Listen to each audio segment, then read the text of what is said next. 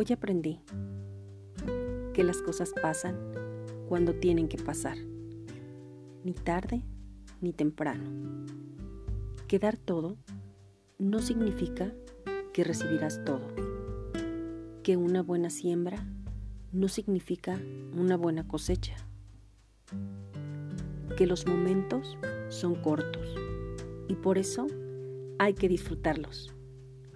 Que las lágrimas no las merece quien las hace llorar.